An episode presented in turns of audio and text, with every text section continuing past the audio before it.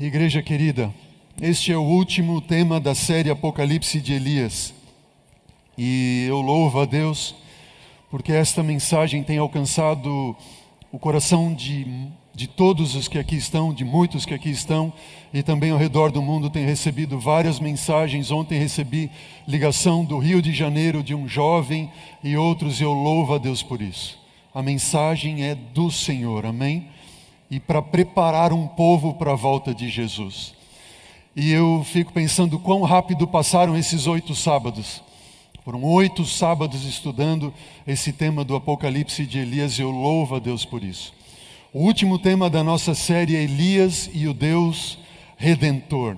Eu quero cumprimentar, a propósito, você que está nos, nos assistindo pela internet ou pela TV Novo Tempo, graça e paz da parte de Deus, nosso Pai, do Senhor Jesus, sejam contigo onde você estiver. Se você não tiver oportunidade, se você não assistiu e tiver oportunidade, acesse o nosso site iasdecentral.org.br e veja os outros temas desta série de profecias bíblicas que será uma bênção para a sua vida também. O tema de hoje, Elias e o Deus Redentor, o último da série. Você percebeu que nós, em, nos sete últimos sábados, nós estudamos essa última profecia do livro de Malaquias, eis que eu vos enviarei o profeta Elias antes do grande e terrível dia do Senhor. Especialmente no último sábado, nós vimos qual é a característica do Elias profético revelado no livro de Malaquias. E a característica é que aqueles que são tidos como justos, que temem ao Senhor, eles são fiéis a Deus nos dízimos em uma resposta de reconhecimento e gratidão, porque Deus é o Criador e mantenedor. De todo o tema do livro de Malaquias que nós estudamos, vimos juízo em todas as partes, juízo investigativo, juízo executivo, Deus enviando um juízo ao seu povo. E nós concluímos o nosso estudo mostrando o que significa ser um verdadeiro adorador no contexto do juízo investigativo, pós o 1844. E quando nós chegamos nesta sessão do livro de Malaquias, no capítulo 3, nós vimos que dentro desta sessão, inserido dentro do contexto do juízo investigativo, ou seja, dos dias em que nós estamos vivendo, que antecedem o juízo executivo e a volta de Jesus, nós temos os versículos 6 a 12 do livro de Malaquias, no capítulo 3, que falam da fidelidade. E aí nós levantamos a pergunta, mas por que fidelidade?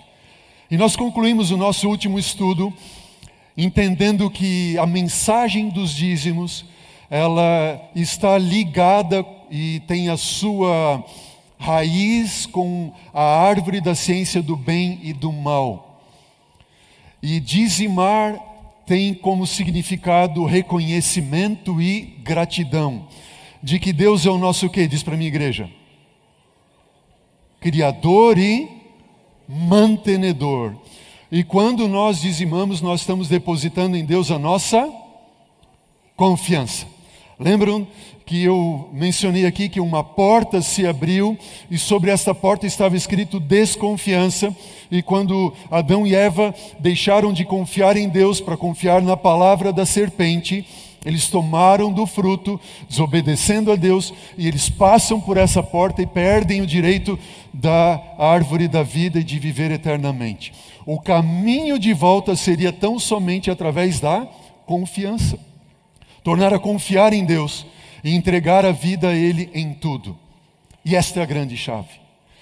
Eu recebi essa semana algumas mensagens da igreja, alguns vieram é, a mim e me falaram assim: tá bem, pastor, eu confio em Deus, eu confio que o Deus é o meu Deus, eu confio que Ele é o meu eh, Criador, eu confio que Deus é o meu mantenedor. Sim, mas, pastor, eu tenho dificuldade de confiar na igreja, da forma como os dízimos são aplicados na igreja.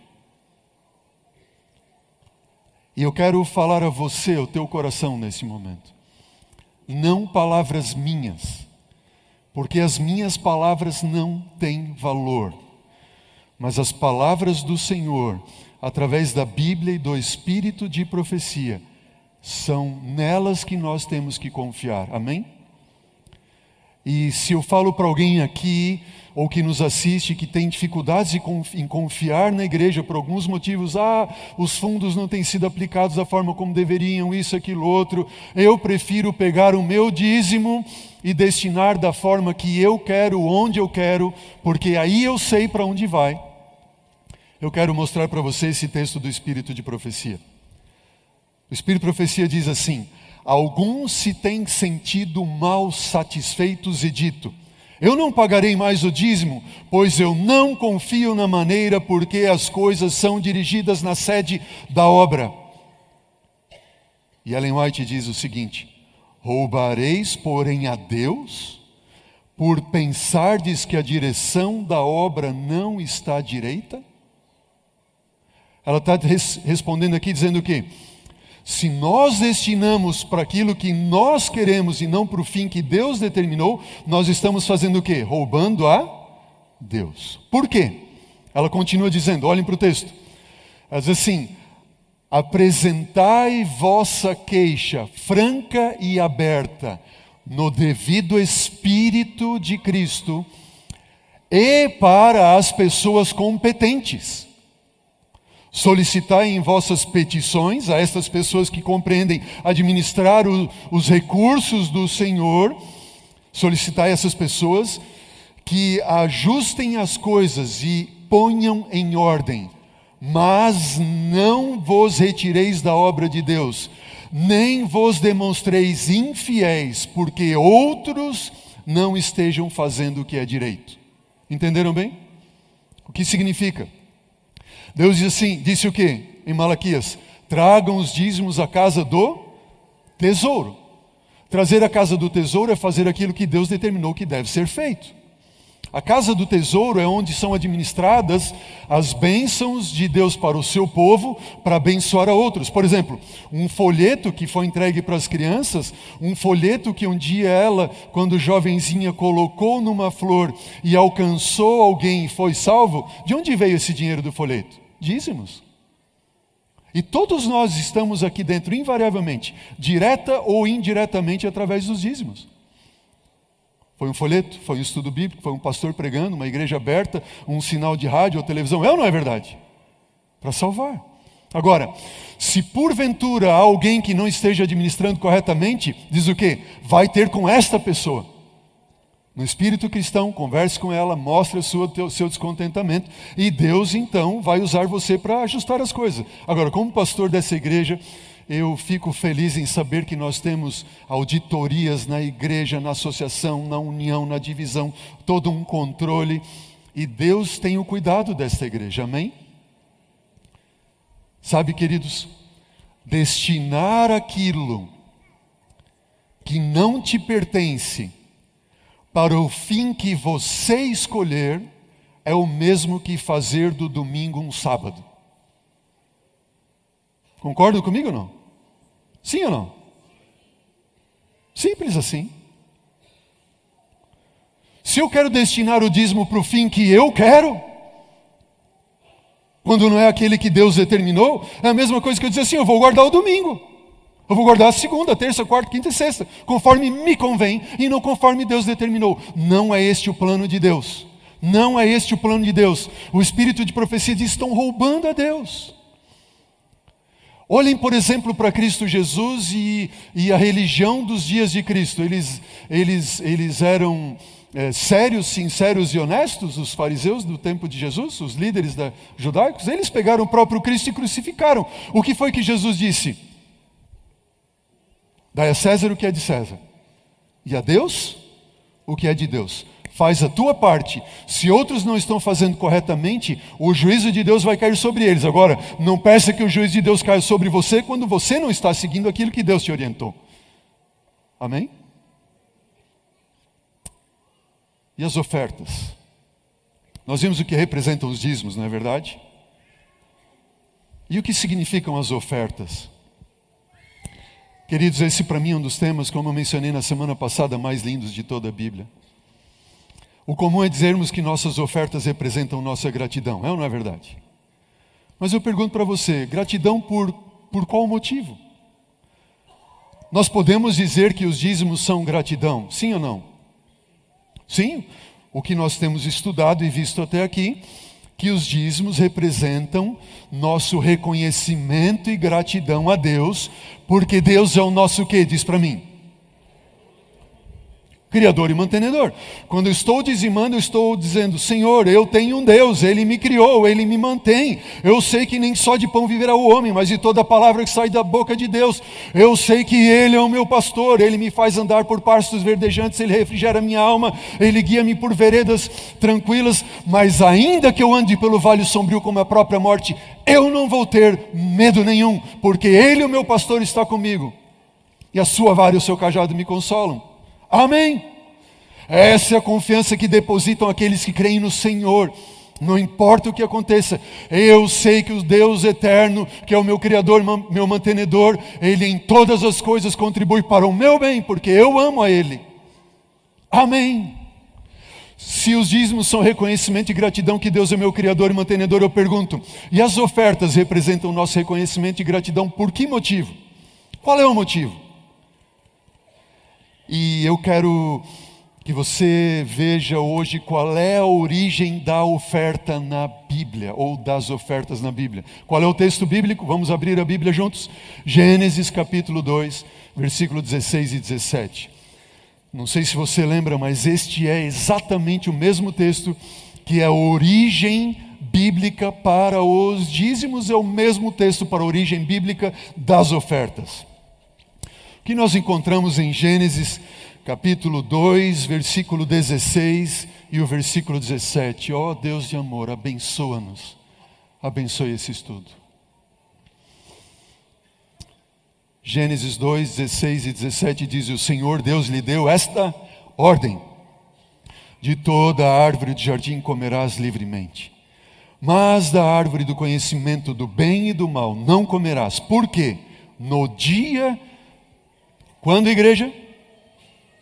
No dia em que dela comeres, certamente morrerás. Duas perguntas eu levanto aqui. Duas perguntas. Primeira, quando é que eles morreriam se eles comessem do fruto? No dia, amém. Segunda pergunta, que tipo de morte eles sofreriam? Nós já vimos, e o próprio texto revela, que Deus havia dito: não comam da árvore do conhecimento do bem e do mal, porque no dia, a Bíblia diz, no dia em que dela comeres, certamente vocês vão morrer. Isso significa que se eles comessem, eles morreriam na mesma hora, sim ou não? Não, diz no dia. E no contexto imediato do livro de Gênesis, nós estamos em Gênesis capítulo 2, versículo 17, ali está 2,7, perdão, há um, um equívoco, 2,17. Nós temos Deus dizendo assim: no dia. E em Gênesis capítulo 1, fala que foi tarde e manhã o primeiro dia, tarde e manhã o segundo, tarde e manhã o terceiro, tarde e manhã o quarto e assim por diante. O que significa isso? Que naquele período de tarde e manhã, o que compreende um dia em Gênesis, eles tinham que morrer. Vamos supor, se eles comessem o fruto às nove da manhã, quando que eles tinham que morrer? Naquele dia, ou seja, até o pôr do sol, certo? Se eles comessem às 10 da manhã, às 3 da tarde, às 4 da tarde, 5, não importa. Até o pôr do sol eles deveriam receber a sentença do seu pecado, do seu erro. Em Gênesis capítulo 3, versículo 8, como você pode acompanhar na tela, na tela diz o quê? Quando Adão e Eva ouviram a voz do Senhor Deus que andava pelo jardim, em que momento? Qual era o momento? E qual é o momento da viração do dia? No pôr do sol. O que aconteceu na viração daquele dia em que eles haviam comido do fruto da árvore do conhecimento do bem e do mal? Deus veio ter com eles. E diz o quê? Que eles se esconderam da presença do Senhor Deus, o homem e sua mulher, por entre as árvores do jardim. Ou seja, naquele momento da viração do dia, Deus veio ter com eles. Eu pergunto para você, como é que Deus veio ter com eles? Deus entrou no jardim e agora com o dedo em risco diz assim: Onde é que estão aqueles meus dois filhos que, que fizeram aquilo que ordenei que eles não fizessem? Agora eles vão ver, eles vão morrer. Foi assim que Deus fez? Não. Não. Foi assim que Deus disse: Adão e Eva, se vocês comerem do fruto da árvore da ciência do bem e do mal, eu vou matar vocês. É assim que Deus disse? Não. Não, ele disse: se vocês comerem, Vocês vão morrer, não é o que eu quero. Não é o que eu quero. Naquele dia eles tinham que morrer. Qual era a segunda pergunta que nós levantamos? Que tipo de morte eles teriam que morrer? Só espiritual? Olha o que diz a Bíblia. No contexto imediato, a gente não sabe o que é a morte, mas nós sabemos o que é a vida, porque eles não sabiam ainda o que era a morte, não é verdade? Mas sabiam o que era a vida. A palavra do Senhor diz em Gênesis 2, 7, agora sim, 2, 7. Então formou o Senhor Deus o homem do pó da terra e soprou nas suas narinas o fôlego de vida, e o homem passou a ser o quê? Alma vivente. Olha para mim, igreja. Quando Deus forma o homem do pó da terra e uh, sopra nas suas narinas o fôlego de vida, junção do pó, um corpo com fôlego de vida, o homem passa a ser o homem se torna um ser vivo, uma alma vivente, amém? E o que seria uma alma morrente então? Bom, não existe essa palavra, acabei de inventar ela, né? Mas o que seria um ser morto? Seria o pó ficar lá e o fôlego voltar para Deus que deu. Deus disse assim: no dia em que vocês comerem, vocês vão morrer. O que significa isso? A vida de vocês irá cessar. Vocês não vão mais ter vida. No livro Fé e Obras, olha o que diz o espírito de profecia. Diz assim: no momento em que o ser criado por Deus se recusou a obedecer às leis de, do reino de Deus, neste próprio instante, ele se tornou desleal ao governo de Deus e se fez inteiramente indigno de todas as bênçãos com as quais Deus os havia favorecido. Entenderam bem? Ou seja, o Deus que é o Deus que criou, o Deus que vinha para mantê-los com ar, com alimento, frutos das árvores, quando eles se tornam desleais, naquele mesmo momento, eles se tornaram indignos de todas as bênçãos que eles, que Deus estava a dar para eles. Então, olha o que diz o texto: ele, o homem, não tinha direito a uma inspiração de ar sequer, a um raio de luz solar, ou, uma, ou a uma partícula sequer de alimento. Entenderam bem? Eles perdem direito de tudo. Eles deixam de, de reconhecer a Deus como seu Criador e mantenedor, e aquele momento que eles deixam de reconhecer, eles perderam o direito de toda a manutenção da vida. Entenderam bem? Toda a manutenção da vida. E eu pergunto para vocês: e eles morreram naquele dia, sim ou não? Sim ou não? Não morreram. Pera, pera, mas espera aí, pastor. Se eles não morreram e Deus havia dito que eles tinham que morrer, o que, que aconteceu então? O que foi que aconteceu? Deus errou? Deus se enganou? Deus mudou de ideia? Foi isso? Não. Onde é que está a resposta para essa questão de que eles não morreram naquele dia? A resposta a essa questão está nesta outra pergunta que diz o quê? Houve morte naquele dia? Sim ou não? Adão e Eva morreram. Mas houve morte? Sim. E quando Deus vem ter com eles, diz Gênesis capítulo 3, versículo 21, que fez o Senhor Deus vestimentas para Adão e sua mulher e os vestiu. E eu pergunto para você: como é que se faz vestimenta de peles? Tem que matar o animal, não tem? Então os dois morreram? Não, mas um animal morreu no lugar deles. Entenderam bem? E aqui, queridos, está o ponto-chave que revela os motivos do grande conflito entre Cristo e Satanás. Existe um capítulo do livro Desejado de Todas as Nações intitulado Está Consumado. Eu recomendo você hoje à tarde, quando for para casa, ler esse capítulo. Desejado de Todas as Nações, capítulo Está Consumado. Neste capítulo eu nunca vi em nenhum dos outros escritos, até então, que eu tenha conhecimento do espírito de profecia, uma forma tão clara do, do, do, do problema do grande conflito entre Satanás e Cristo, entre Cristo e Satanás. Estão entendendo? Diz Ellen White de uma forma muito clara que Satanás acusou Deus perante todo o universo de que Deus não poderia ser justo e misericordioso ao mesmo tempo. Satanás acusou que Deus não podia ser o que, igreja? Justo e misericordioso ao mesmo tempo, certo? Ele está dizendo o seguinte: o diabo, ou Deus é justo, ou ele é misericórdia e amor, mas ele não pode ser misericordioso e amoroso e justo ao mesmo tempo. E quando ele leva Adão e Eva a comerem do fruto da árvore do conhecimento do bem e do mal, naquele dia, a Bíblia não diz, mas eu imagino Satanás dando um murro diante do universo. Mais ou menos assim. Agora eu vou provar para vocês que Deus não pode ser justo e misericordioso ao mesmo tempo. Sabe por quê? Porque quando Deus vem naquele dia no jardim para ter com Adão e Eva, imaginem comigo o seguinte: imaginem Adão e Eva e Deus conversando agora com eles, dizendo o seguinte: Adão e Eva, vocês comeram do fruto que eu ordenei que vocês não comessem? E aí você conhece a história de diz assim, ah Senhor, foi a mulher que tu me deste e ela me deu fruto e eu comi, ou seja, está colocando a culpa em cima de Deus. E Eva diz assim, ah, foi a serpente que ela estava no jardim ela me enganou, eu comi. Que se o Senhor não tivesse colocado essa serpente no jardim eu não tinha comido. É ou não é verdade? Está colocando a culpa em cima de Deus, em cima de Deus, em cima de Deus. Aí Deus, se Deus tivesse dito assim, o que foi que eu mencionei a vocês? Eu não mencionei a vocês que quando vocês comessem, se vocês comessem, vocês iam morrer, sim ou não? E se Deus tivesse pá, naquele mesmo instante, tirado a vida de Adão e Eva, Deus teria sido justo, sim ou não?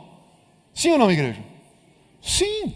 Ele teria sido justo, ele teria exaltado a sua lei, sua ordem, sua justiça e tirando a vida deles. É ou não é verdade? Mas onde estaria o amor de Deus? Existe amor na morte? Vamos pensar o contrário então.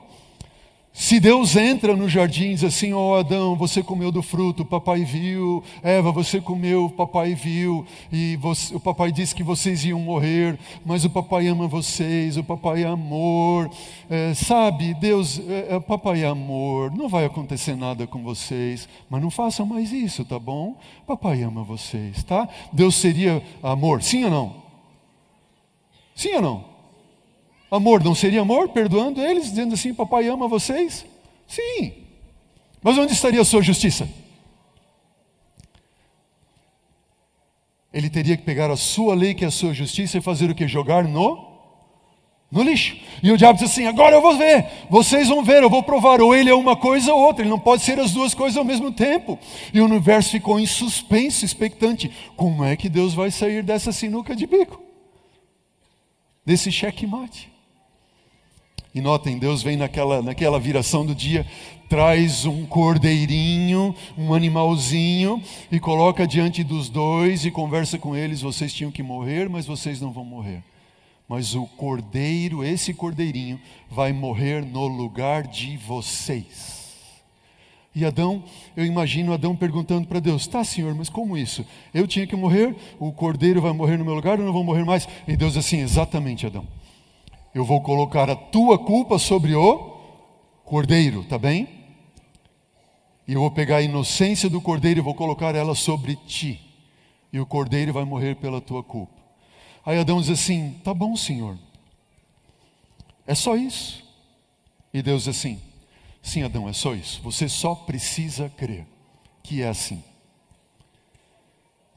Mas tem uma coisa mais, Adão. Esse cordeirinho, na verdade, ele não vai salvar os teus pecados. Mas esse cordeirinho, ele representa a mim, eu que sou o teu Criador.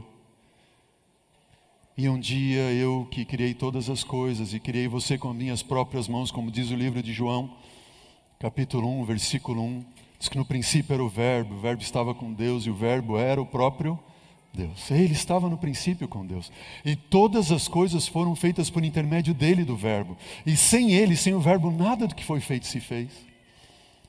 E este Verbo, diz em João capítulo 1, versículo 14, se fez carne, habitou entre nós e vimos a sua glória, glória como do unigênito do Pai. E este verbo, agora com Adão, está dizendo o seguinte: este cordeirinho é só uma representação daquilo que eu vou fazer para salvar você. Adão, como assim, senhor? O Senhor está dizendo para mim então que o Senhor vai morrer como o cordeiro deve morrer? E Jesus olha e diz assim: sim, Adão, é bem isso mesmo. E o espírito de profecia no livro História da Redenção em Patriarcas e Profetas abre esse quadro de uma forma maravilhosa e diz que Deus mostrou para Adão todas as gerações sucessivas a ele. E qual seria a maldade de todo homem? Ele viu o dilúvio, ele viu o povo de Deus, ele viu a história até que chegou o próprio Cristo se fazendo bebê numa manjedoura e vivendo nesse mundo e morrendo na cruz do Calvário por ele de uma forma absurda, como o diabo fez esbufetear, bater, cuspir, ah, Jesus morrendo na cruz do Calvário. E quando Adão vê esta cena, ele diz assim: Não, Senhor, eu não posso aceitar isso. O Senhor morrendo por mim, não, deixa eu morrer, que, que a minha descendência morra se for assim necessário, mas eu não posso permitir que o Senhor faça isso por mim. E Deus olha para ele e diz assim: Adão, você não está entendendo, filho. Esta é a única forma que existe de eu te salvar. Um anjo não pode morrer para te salvar, nenhum ser criado pode, mas somente eu posso morrer para te salvar. Deixa eu morrer para te salvar. E Adão disse assim: Não, Senhor, eu não posso permitir isso. E eu imagino agora um ah, Deus apelando ao coração de Adão e dizendo assim: Adão, deixa eu te salvar, deixa, é a única forma que tem de você estar comigo de novo no paraíso que você vai perder. Acredite nisso, deixa eu te salvar. E Adão disse assim: Ai, Senhor, não, deixa, Adão. E, e, Adão, então, com as mãos trêmulas, pega um punhal que Deus estende a ele, e agora ele tem que degolar o cordeiro. Ele nunca havia visto sangue, ele nunca sequer havia visto morte, nenhuma se, flor, flor ou murchava ou folha caía de árvore, e ele agora degola o cordeiro, vê o, o bichinho se debatendo, e ele entende a malignidade do seu pecado que leva à morte. Quem? O próprio Filho de Deus. Ah! E com a morte do próprio Filho de Deus na cruz do Calvário, como diz o salmista, no Salmo 85, 10, encontraram-se na cruz a graça e a verdade, a justiça e a paz, o que? Se beijaram, porque Deus não condenou Adão à morte, mas ele pegou a condenação de Adão e fez recair sobre ele mesmo, se fazendo pecado por nós. Quem é esse Deus? Diz para mim: esse é o meu Deus. Quem é esse Deus? Amém. Ele pode mostrar que ele pode ser justo e misericordioso, sendo amor, perdoando, sim, mas fazendo com que a sua justiça recaia sobre si, sobre ele mesmo. O princípio bíblico das ofertas, e aqui você precisa entender isso, em nome de Jesus. O princípio bíblico das ofertas aponta para o Cordeiro de Deus que veio tirar o pecado do mundo. Desde quando? Desde aquela primeira oferta que foi oferecida, lá no jardim depois da queda. É certo que nós temos na Bíblia muitos tipos de ofertas, mas Roy Gain é, um, é o maior nome hoje do livro de Levíticos em todo o mundo, um grande teólogo. Ele diz que todas as ofertas da Bíblia podem ser resumidas em cinco ofertas. Quais são elas? Veja na tela. Tinham ofertas queimadas. As ofertas queimadas, elas apontavam para Jesus, mostrando que ele seria totalmente consumido na cruz, entenderam?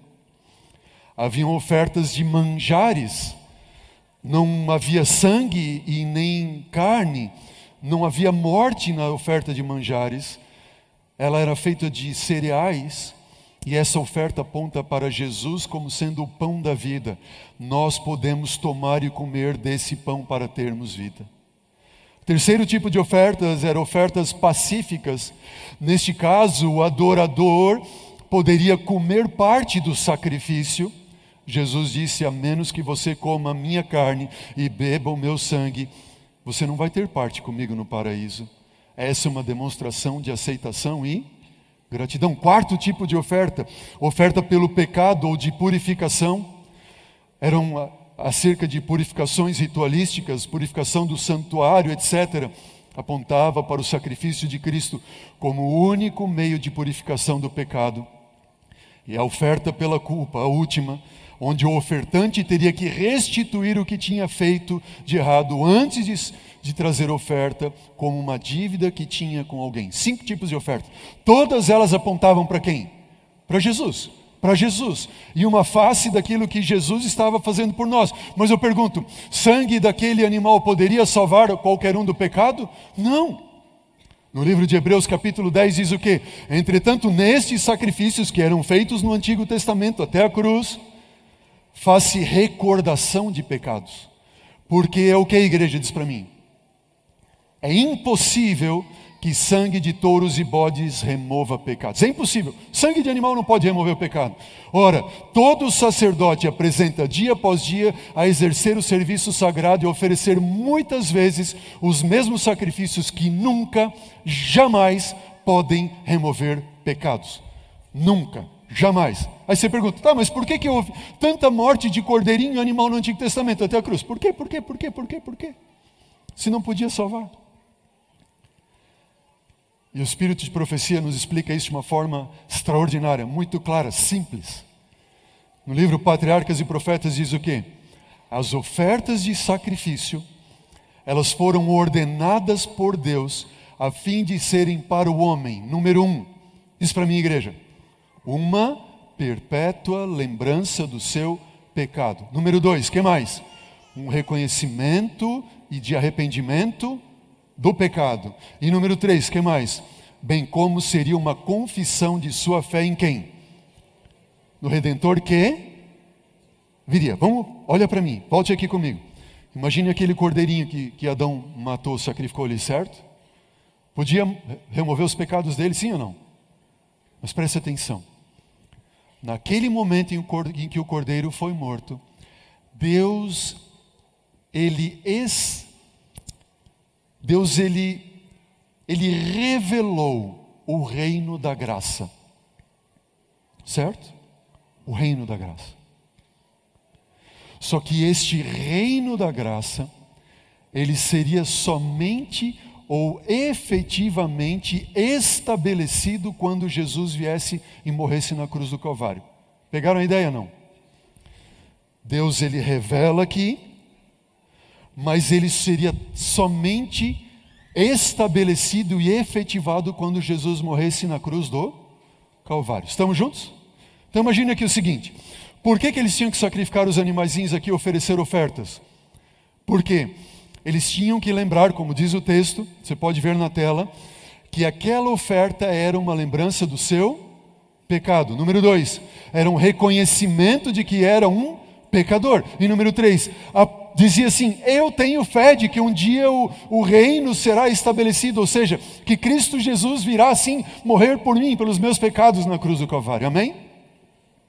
E eles estavam com isso, oferecendo um sacrifício em gratidão por uma graça recebida ali, que seria efetivada somente na cruz. As ofertas eram em gratidão. E quando você vai ao Antigo Testamento, você vê, por exemplo, Abel ele sacrifica o cordeiro em reconhecimento e gratidão pelas bênçãos divinas. Noé em reconhecimento e gratidão pela proteção após uma grande catástrofe. Abraão, gratidão pela promessa de um território. Você tem Isaac, gratidão pela numerosa descendência. Jacó, gratidão pela proteção divina quando fugia do seu irmão. Moisés, gratidão pela vitória sobre os seus inimigos. Em suma, Assim como os dízimos representam o nosso reconhecimento e gratidão por Deus ser o nosso que igreja? As ofertas significam o nosso reconhecimento e gratidão por Deus ser o que nosso? Redentor e Salvador. Diga amém. E assim como nós não devolvemos o dízimo para sermos abençoados, mas como uma resposta de bênção recebida, nenhum de nós deve dar uma oferta para ser salvo, mas porque já foi salvo, é gratidão pela salvação recebida. Entenderam bem? No Antigo Testamento, gratidão por ter recebido a salvação pelo Cordeiro que viria. No Novo Testamento, gratidão por ter recebido a salvação pelo Cordeiro que já veio e morreu por nós. Está claro aqui? Vamos olhar o nosso quadro agora dos dízimos. Lembra qual é o fundamento do dízimo? A árvore do conhecimento do bem e do mal. Dízimo significa o que, igreja? Reconhecimento e de que Deus é o nosso o que mesmo? Criador e mantenedor. Amém. E quando nós fazemos isso, nós depositamos em Deus a nossa confiança. E as ofertas significam o quê? Também significam reconhecimento e gratidão, certo? Mas de que Deus é o meu, o quê? Isso, eu gosto de ouvir você participando. Salvador e Redentor. E o princípio das ofertas da Bíblia está onde? Na cruz. O Cordeiro de Deus que foi morto desde a fundação do mundo, que apontava para a cruz. Todas as ofertas. Oferta, oferta, oferta. Para você nunca mais esquecer. E esse quadro tem que ficar vívido na sua mente. Dízimos e ofertas significam o quê? Responde para mim, igreja. Dízimo de que Deus é o quê? Oferta de que Deus é o quê? E quando nós fazemos isso, nós depositamos em Deus a nossa. Ninguém será salvo por qualquer coisa que você possa fazer, mas pelo que Ele fez por nós. E por isso nós ofertamos. Amém? Está claro até aqui? Agora, Deus determinou quanto que tinha que ser o dízimo. Quanto que tem que ser o dízimo? Por quê? Certa vez a porta, quando eu apresentei o tema do dízimo, semana passada, veio um irmão e disse assim: Pastor, de onde vem essa história que é 10%? Por que 10%? Eu disse muito simples, porque a palavra dízimo significa o décimo. E seja assim também no hebraico ou no grego, significa a décima parte. Deus determinou a décima parte de tudo que eu te der. Dízimo. E as ofertas tinham que ser de que forma? Diz para mim. Deus determinou um valor para as ofertas? Sim ou não? Como é que a Bíblia diz que as ofertas deveriam ser? Dois pontos. Primeiro, ela devia ser de acordo com o quê? Com o nosso coração. Faz sentido não? Dê de acordo com o teu coração. E segundo ponto qual é? Segundo o quê? Segundo a bênção recebida. Estamos juntos? Quais são os dois pontos então? Dê oferta de acordo com o teu coração e segundo o quê? A bênção recebida. Aí eu pergunto para você, olha para a tela. O que significa para o teu coração isso daqui?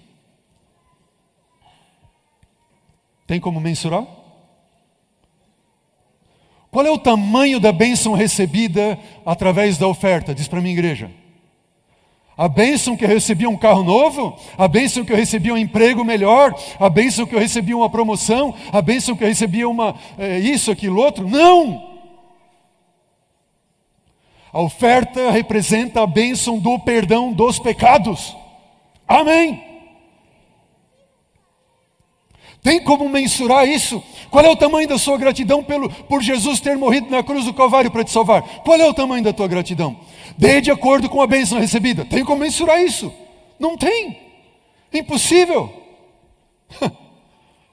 Aí ele diz assim: traz do teu coração e o que nós temos trazido do nosso coração como oferta de gratidão pelo perdão, pela salvação em Cristo Jesus? A gente tem trazido o nosso melhor, Ele deu o melhor para nos salvar, ou Ele deu alguma coisa, qualquer coisa que sobrou do céu para nos salvar? Alô, igreja, tem alguém aí? Não. Ele deu alguma coisa, qualquer coisa? O que sobrou do céu para nos salvar? Foi isso? Ele deu o quê? O melhor. O melhor. E ele não vai exigir o melhor, assim como um pai não vai exigir do seu filho o melhor, mas ele espera do seu filho o melhor. Uma resposta é ou não é verdade? Eu fico pensando. Eu tenho um amigo pastor, cujo filho tem se desviado dos caminhos do Senhor, e esse meu amigo está sofrendo demais. E esse pastor querido, eu conheço ele, sua família, deu tudo para o filho, tudo, tudo, tudo para esse filho. E amou e ama esse filho. E esse filho agora está cuspindo na cara do seu pai, fazendo coisas horrendas como tem feito. Olha a gratidão. Assim Lúcifer fez com o Pai do céu. Qual é a gratidão que você e eu temos por Jesus ser o nosso Salvador e Redentor? A gente tem trazido para a igreja, sabe o que? Alguma coisa, qualquer coisa, ou o que sobrou, se sobrou. É mais ou menos assim. É igual aquela história do pai que foi dar umas moedinhas para o filho, sabe? Imagina, o pai chamou o filho e disse assim: Filho, vem cá, Pedrinho, vem cá. Aí o filho veio com: O que, foi, papai? Menininho, pequenininho ali, oito, nove aninhos. E o, o papai disse assim: pegou e estava com algumas moedinhas na mão e disse assim: Filho, o papai tem aqui uma moedinha para te dar. E essa moedinha aqui, filho, é para você comprar um sorvete. E o olho do menino brilhou assim: Vou comprar um sorvete, papai. Sim, filho, para você comprar um sorvetinho. Pai, posso comprar o sorvete que eu quiser? Sim, filho, o que você quiser. Está aqui, é para você. O papai prometeu, está aqui. E o filho diz assim: Oh, que bênção. Aí o papai diz assim: Mas tem mais, filho. O papai vai te dar mais uma moedinha. Mais uma, papai. E para que, que é essa moeda, papai? E aí o, o, o papai diz assim: Ó, oh, filho, essa moeda é para você fazer o que você quiser. O que eu quiser. Eu posso tomar mais um sorvete? Pode sim, o que você quiser. Você tem poder de decisão. Pai, eu posso comprar bolinha de gude? Posso. Posso comprar? Pode, filho, você escolhe. E o filho ficou feliz da vida. Aí o papai diz assim: Mas tem mais, filho, o papai tem mais uma moedinha para te dar. E mais uma, papai, para que, que é essa moeda? E, e o papai olhou e disse assim: Filho, essa moedinha é para você levar na igreja para Jesus no sábado. Para Jesus, então tá bom, papai. Ele ficou com duas e o pai deu mais uma para ele levar para Jesus. E o Pedrinho saiu feliz com aquelas moedinhas na mão. Sabe criança, né? Que pega e brinca e mexe, enfia no bolso e tira do bolso e tal. Daqui a pouco, uma daquelas moedinhas, pum, caiu no chão, saiu rolando pum, entrou dentro do bueiro. O Pedrinho na, imediatamente leva a mão na testa assim: ai, lá se foi a moedinha de Jesus.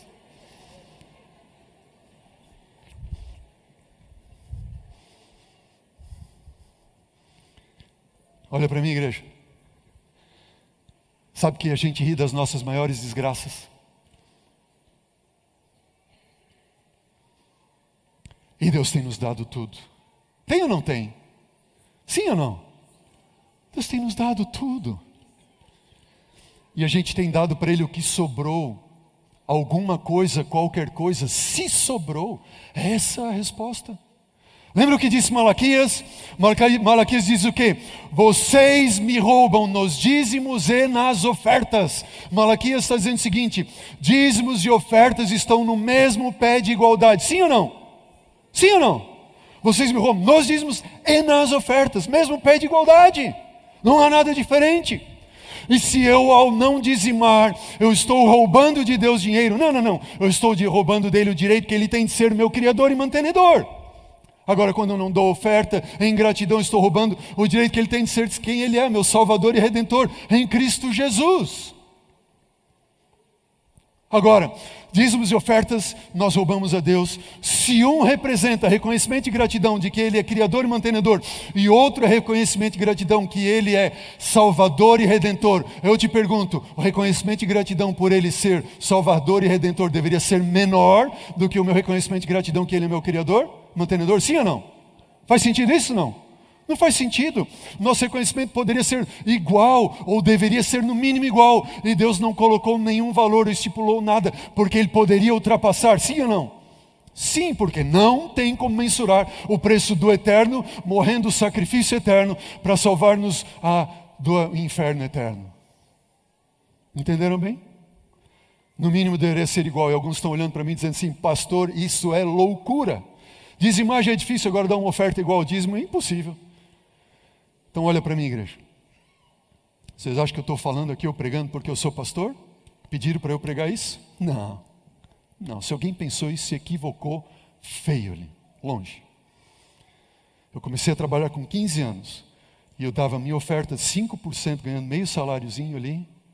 E aí, com 17, eu me tornei representante comercial e Deus foi abençoando. E aí eu tornei a 10% quando entendi que Jesus era oferta. E quando eu me casei, eu disse para minha esposa assim: Olha, 10% para Jesus é pouco, 15% de oferta por tudo que ele fez. Meu pacto sempre foi 15% a partir daquele dia.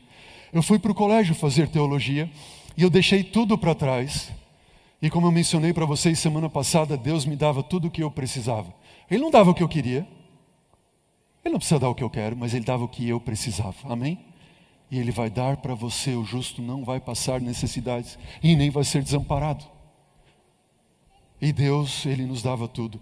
Sabe que quando eu me formei, para honra e glória do meu Deus, eu não tinha dívida nenhuma no colégio, Deus me deu o aluguel, Deus me deu tudo, Deus foi abençoando a nós de uma forma extraordinária. E eu fui para atender o meu chamado, eu não tinha um tostão no bolso. Mas Deus estava comigo. E eu fui ser pastor em Joinville, primeiro ano de ministério auxiliar da Igreja Central de Joinville. E quando eu chego lá, eu fui matricular a Maria Eduarda na escola, que tinha recém completado seis anos. Eu fui matricular ela na escola. E eu fui lá e vi que o valor da matrícula, o uniformezinho dela, dava 400 reais. E eu havia acabado de pegar na associação meu primeiro é, auxílio manutenção, que era 642 reais. Estão calculando aí? Só que esse auxílio manutenção tinha sido descontado o dízimo, mas não tinha sido descontado o meu pacto de oferta. Que era quanto mesmo?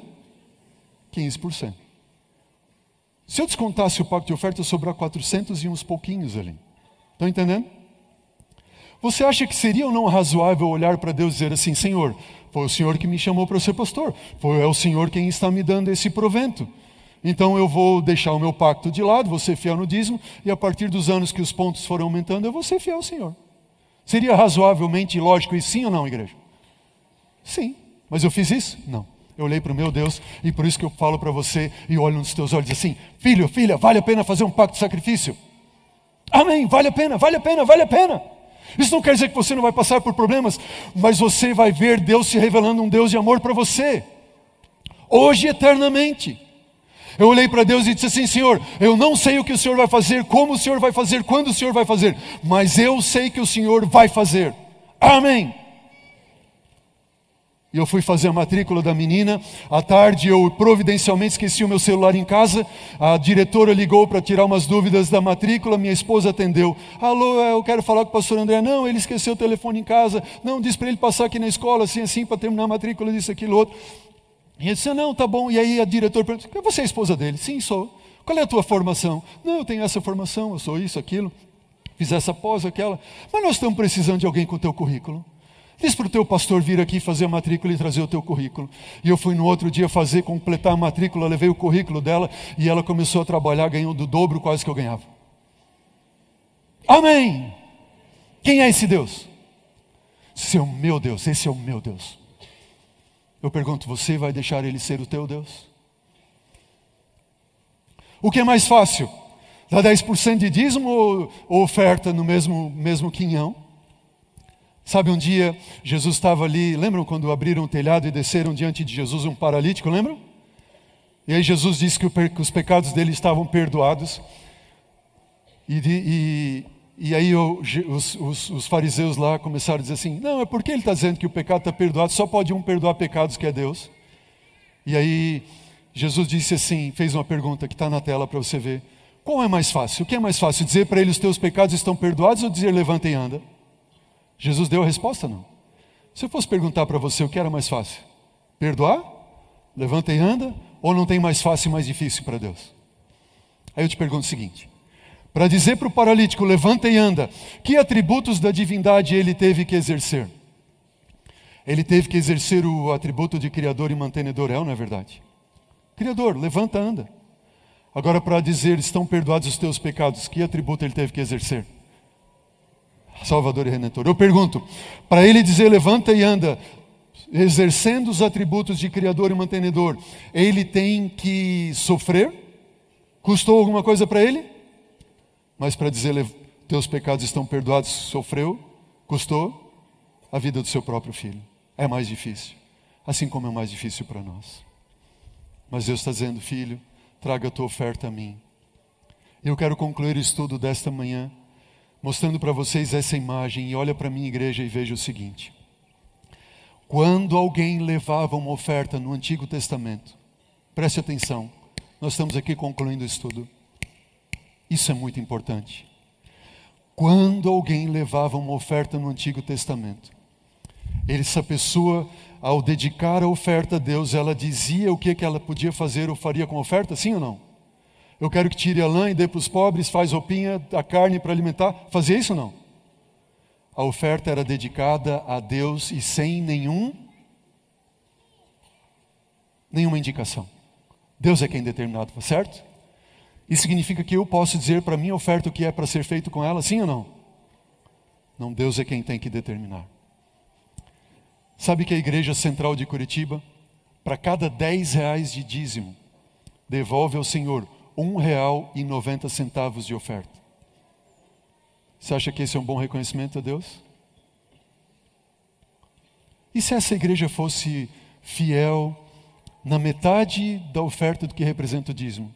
Essa igreja poderia, a cada três meses, ou a cada, no mínimo a cada seis meses, construir uma nova igreja. Amém? Você senta em banco gostoso, a igreja mais linda do Brasil, da América do Sul, uma das mais lindas do mundo, é ou não é verdade? Mas só em nosso campo tem 20 igrejas que precisam ser postas no chão e reconstruídas porque estão caindo. Tem outras 50 igrejas que você passa na frente dela e você tem vergonha de dizer que é membro daquela igreja, de tão feia que estão. E eu queria ver a igreja central de Curitiba construindo igrejas.